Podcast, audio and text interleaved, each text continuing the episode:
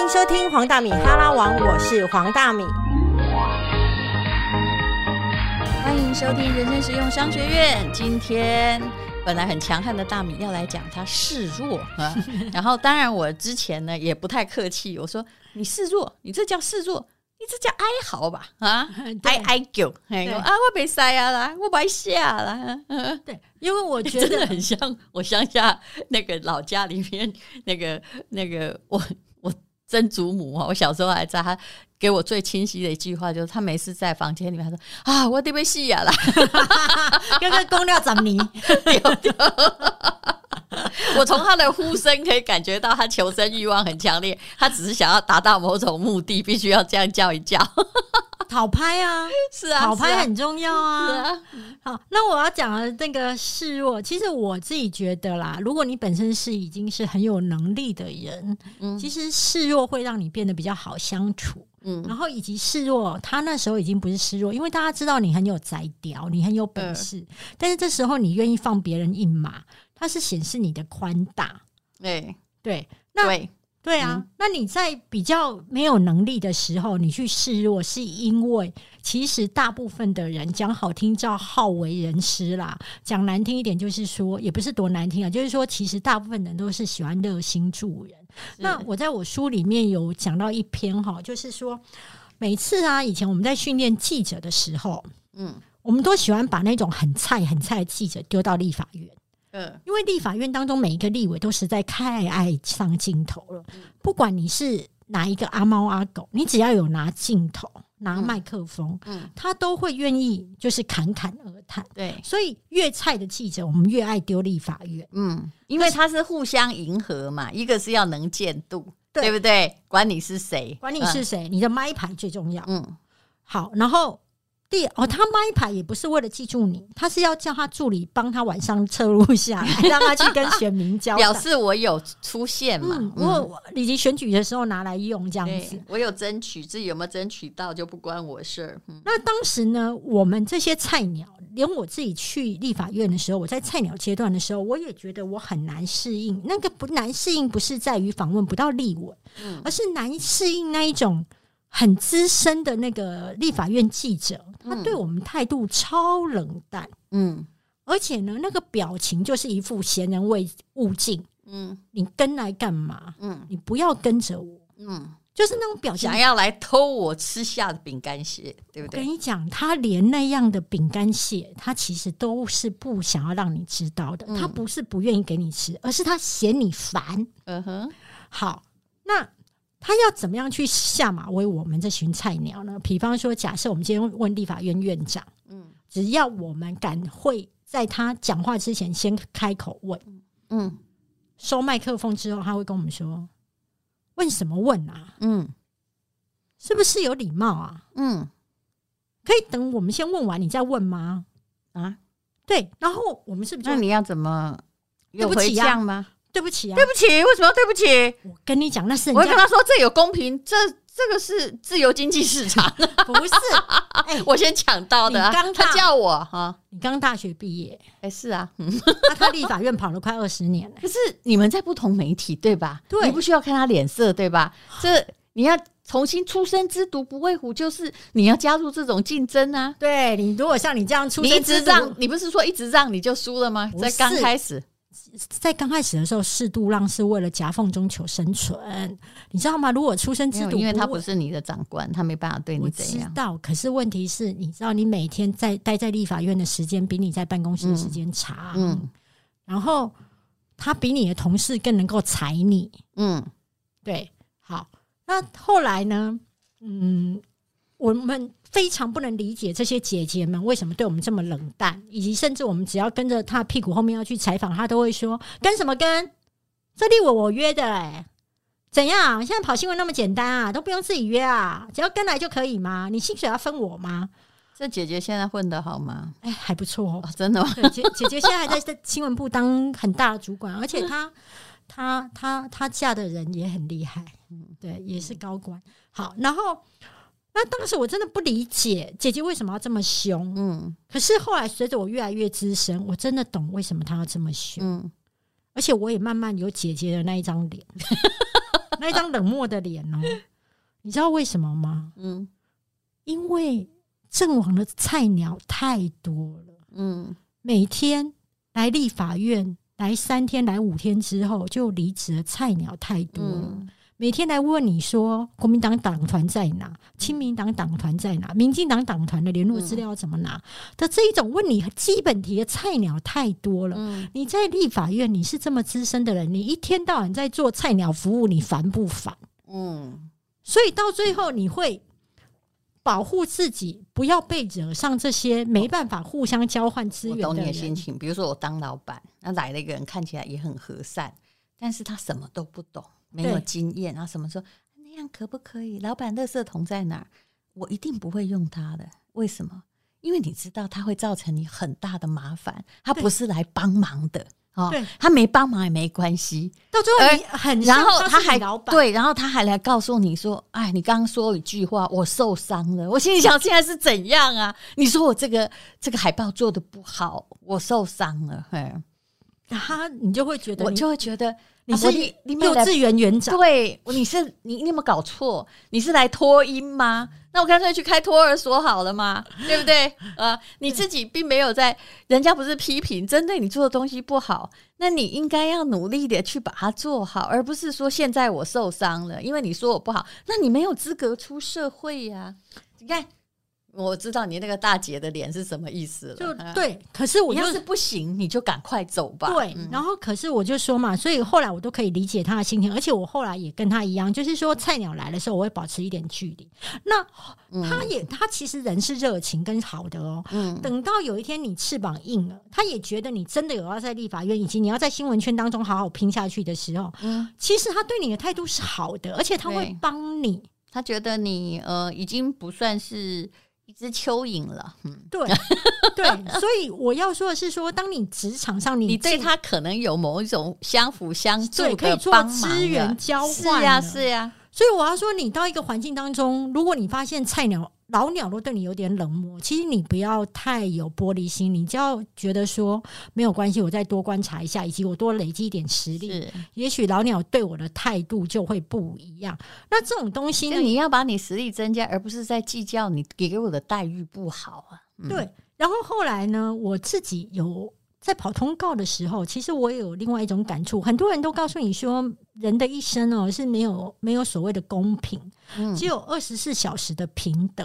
嗯但是我后来大家都认为时间很平等，学历很平等，但是后来我发现错了，连时间都不平等。因为我去录影的时候，那比如说假设今天你知道，比如说同时发五个通告五个来宾，嗯一定有人是主秀，嗯其他人就是 tablet tablet，就是搭话的。嗯那如果主秀还没有来，嗯，这一场录影是不会开始的。是啊。那有人会去怪这个，如果你是小咖，然后人家都来了，人家是不会等你的，对对对这没有公不公平，因为你不重要啊。对，你是大咖，你的时间就是中央标准时间，你迟到没有人会怪你的。嗯，然后你来了就是开始，嗯，你走了就是结束。对，但是如果你是小咖，你没有来，别人也不会等你。你看我们多乖巧，我们也从不迟到。那你是大咖当中又乖巧的，好不好？好，所以我那时候就体悟到说，当你是强者，嗯，你就是中央标准时间。诶，你没有听过以前那个一个综艺大哥说的话吗？嗯他一刚开始站上去的时候，那个很多小弟在旁边，就是在实习，在那种歌厅秀时代。然后就说：“诶，大哥，你怎么站在边边就开场了？”他就问这位大哥嘛，因为他正在想要当主持人。这位大哥说：“我在哪里？好，那个场子就在哪里。就算我在观众席开场，灯光也必须打在我身上啊。所以我在哪里就是舞台中央。中央你看这故事说的多好、啊，对，就是当你有实力的时候，嗯什么东西都是会给你开特例的。嗯然后时包含连时间，那学历这件事情，其实我小时候会认为会念书。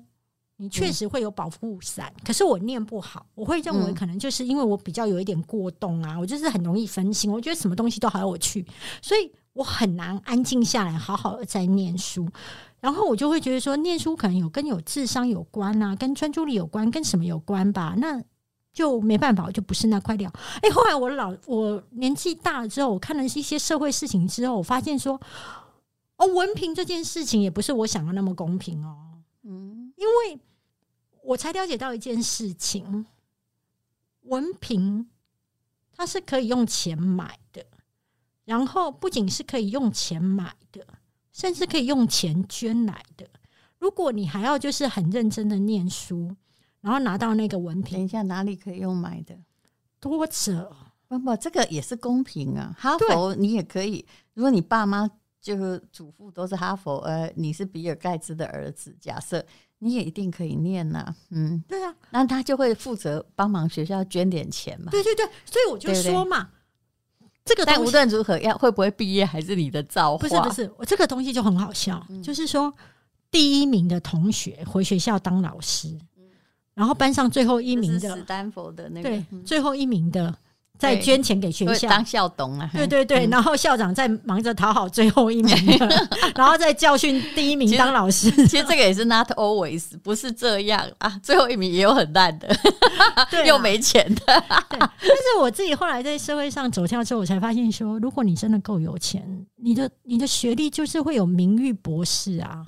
名誉博士，我们都知道不是博士。对呀，可是问题是，就是你觉得我会要一个你名誉博士？你不用啊，因为你已经 你不屑，好不好？所以我的意思是说，我都觉得，因为你知道你是谁，这最大问题在于你知道你是谁。可是你知道吗？那个对我们而言不是太荣耀的桂冠，就是也不是我们要拿的桂冠。可是对有些人而言，那是他要拿的桂冠，而且他拿的时候是真的很感动的，他真的很感动啊！但是。我认识的很多名誉博士的朋友，他们也是有钱的企业家。你每次跟他说：“哎，你博士，卖公贼，卖公贼。”你知道吗？这你心里知道你是谁？可是你知道吗？这样也很可爱呀，是很可爱啊。但是你要知道，人生就是一场戏。嗯，有钱你就可以买舞台，然后那 always 没有没有。我觉得他让我看到一件事情，就是说。公道自在人心，你以后被拿你的东西，人家心里真的瞧不起，瞧不起，瞧得起，他不会告诉你，他能够去捐。你知道我是个商人，但我并不相信金钱这么万能。我很知道什么叫实际，什么叫虚荣。可是他如果是一个企业家，嗯，他去捐出一个学历，基本上社会上不对他的实力。我看你是谁啊？李嘉诚，我觉得他就算小学毕业，他的名誉博士，我觉得。应该理所当然，嗯，王永庆也是啊，没有明明博士，他还是王永庆啊，是啊，嗯，等我一下，好，这里剪掉，没关系，嗯，所以我要说的是，说我觉得啦，就是如果你本身现在是弱者，嗯，你不要怪别人瞧不起你，或是给你白眼，这是事实，要的是让自己往上爬。对呀，让所有的东西为你倾斜。你知道我挨过真的很多白眼呐，但是 就我也都就说没有什么好算的。但是你要知道你是谁，嗯，还有就是说不要想要在社会上面求所谓的公道。对的。不会每个，而且也不会每个人，不管你做的多好，就算你壮烈牺牲，成为圣女贞德，也不会每个人都说你好棒啊。大家会说傻。嗯，林肯也是被他解放的人暗杀的呀。对，但是我自己在我这本书当中，我就有强调一件事情，就是说我自己，因为我是剖析我自己所有的心历路程嘛。我在二十几岁的时候啊，很希望老板啊或是主管帮我讨公道。对。我我小时候也有这个心态，后来我觉得的确不成熟，真的很幼稚哎，真的很幼稚。你怎么会期待老板或是主管帮你讨公道？老板就是要找一个能够帮他解决问题的人呐。我今天又不是来当你学校的老师，学校的老师都不见得帮你主持公道。然后我突然在二十几岁，那我到三十几岁的时候，我成为一个主管了。嗯，我手上有一些权利了。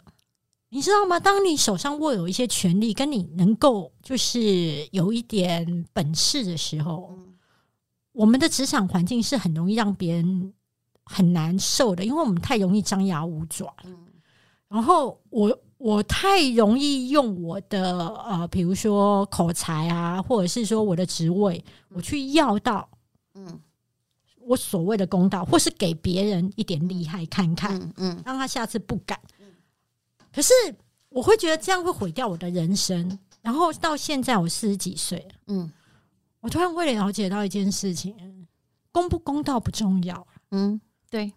你把你自己过好就好。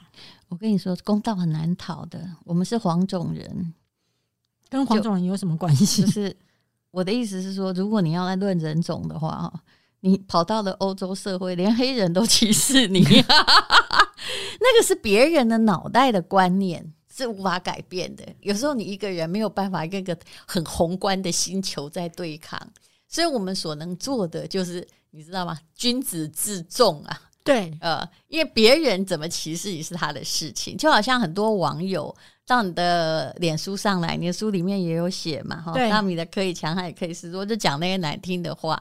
对他有来，他来歧视你，他来侮辱你，他视为那个是他的权利。当然，这是有时候会有刑责的问题，你们都卖给红金价俩丢，只是说你一定要说好，你不可以这样歧视我啊！你要去跟他抗争吗不？要太那个。抗争没有意义，他的缺德始终是他自己的问题。对，啊而且何必要他不喜欢你是他的问题啊，你他可以不喜欢你啊啊，我就会觉得你就直接把他封锁就好了，而且你下去跟他对杠，你就是从神坛走下来，你就跟他一样打，你是笨蛋吗？对，除非你想要利用我，我后来觉得说，你想要利用他的时候，你再跟他对杠吧，嗯对，所以我后来，比如说我以前遇到网友攻击的时候，我还会对杠。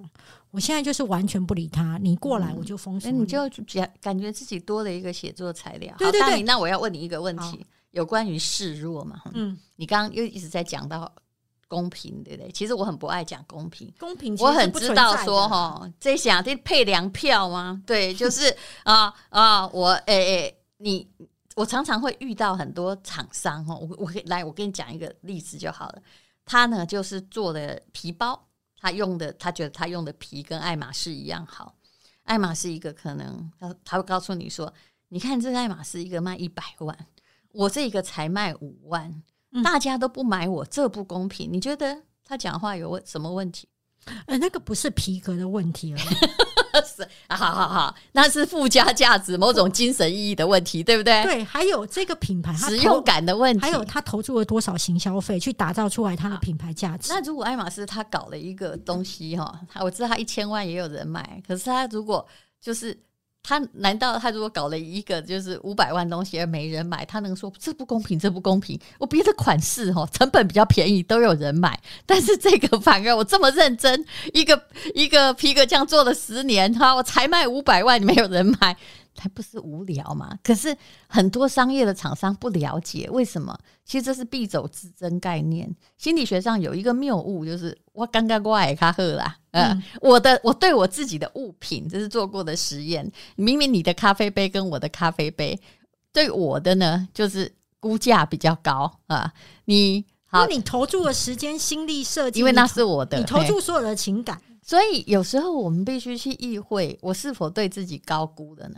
还有，那我问你，你的书里面也有写到重男轻女的家庭，是。你需要去跟一个重男轻女的家庭抗争吗？其实我后来觉得没有必要啊，因为你知道对，，因为你在跟你爸妈脑袋里面的框架作战，而且你不会成功，你只能证明你很好。对，嗯还有我自己会觉得这是两面刃，因为你不是家里最重视的那一个，你会除了自己会努力证明自己跟往上爬以外，还有一件事情，这是我到了大了之后我才发现，其实家里因为对你期待比较少，对，所以你也比较自由。是呀，所以我两个哥哥都必须被我爸妈框住，按照他们要的路走。嗯，他们很难跟我爸妈说不，嗯但我从小就一直不不不不不，我不要，我不要，我不要。不重不被重视有不被重视的快乐对，啊。而且有自由。嗯，我后来就回问我自己：我要哥哥的人生吗？嗯。我觉得我不要、欸，嗯，因为那不是我喜欢的。所以制造你的所有来时路哈，就算你是在被歧视下长大，其实那个是一份礼物哦，对一个而且礼物。而且甚至你会看见他的反面给你的东西，对对不对？一直到我现在四十几岁，我才知道说，哦，原来不被爱也是祝福，因为嗯，你有自由，你可以当你自己。所以为什么我说我其实不是一个反动分子，我不太反抗，就算一个人说的话错了，我也只是看着他，我不太会 对你不太会说，我不太会去辩驳，因为我知道，我如果要辩驳，你你说出的话只是一个冰山浮上来的，下面你还有百分之九十，我还要去动摇你，所以我干嘛跟你开辩论会呢？但是其实每个人都可以保持着他自己的意见，去就是你去跟一个抗，你又不是甘地，你就是就就不不是国你父，不你不是在推翻一个真正不平等的东西，那你为什么要每天都在想别人亏待你？亏待也许正是一种激励，有人把它化成激励，有人把它化成阴影，你是否可以选择？我觉得哈，你认为的亏待，某种程度上，也许它是一种公比较公允的评断，也许你的实力并没有像你自己想的那么好，嗯然后别人那个亏待其实也是一个警示，告诉你自己你要加油。诶，我说一个那个《史记》抒情的故事给你听。虽然《史记》抒情的故事后代有很多考古文献注明这满不是真的啦，可是它里面有一个前倨后宫，有没有？哦，对对对，还有就是说，苏秦他就是游说六国啊，出去找工作失败之后，回到他家呢，他太太都不理他，有没有？还有什么覆水难收，无微不微就嘴告诉啊，当然有大部分都是编的，连《史记》里面也不是真的啦。但是这故事很有趣。他的嫂嫂啊，他在他这个回家哈很失业的时候，嫂嫂根本不理他，吃饭也不拿给他吃。总而言之，受尽了一家人的白眼跟亏待。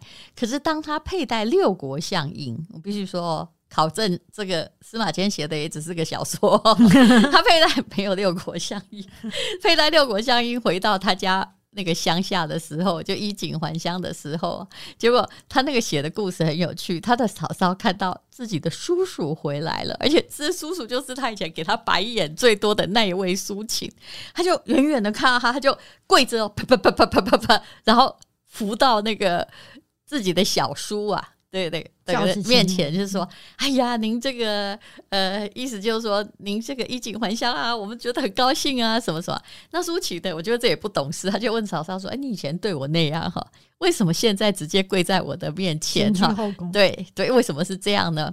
然后你知道他嫂嫂答什么吗？用白话翻出来来说，就说：“哎，因为你以前很落魄啊，现在你你当高官，你有钱啦。”你看，是听起来很多人都觉得说：“哎呀，好现实的回答。”但我倒觉得这是一个乡下人最坦率的回答。没错啊，没错，他告诉你，这世界上啊就这样啊，呃呃没，错啊。所以我自己会觉得，不要怪别人给你白眼，你要去想想为什么你会弱到让别人处处给你白眼。嗯，但有时候，对啦，你说示弱也是挺好的。我也很会示，我也很会示弱。不过你 always 示弱，哦你的示弱是为了据点，你的示弱是为了据点一切，就是我不要再跟这烂事情纠缠了，可以了吗？你对，对 对对，但我不会说我错了哦。对你知道，因为其实我不认为我错。你你不以为然的时候，你会讲说哦。很有道理，但是你不没有，你应该是你的意思好像是说哦有道理之类的，对有道理，我基本上是觉得你还说的蛮有道理的。嗯，对。但是你你的那个大部分的示弱是我会说尊重你的选择。是为了结束这一切，因为你不想要让生命浪费在这件烂事，因为因为你看见那个冰山下面那百分之九十，而且你知道改变。对你觉得你在跟他讲一辈子，他都听不，那就算了，就让他去撞吧哎，。你好像有点了解。嗯，对。因为我被你骂久了，请证明，请用时间证明。就我，我有时候会讲一句话哈，你慢慢听，就说，请用时，我告诉你这个道理，因为百分之九十照你这样做的人都死了嘛，哈，嗯，都完蛋了。我就跟他说没关系啦，嗯，但是我希望你不要用时间证明其他的人都是对的，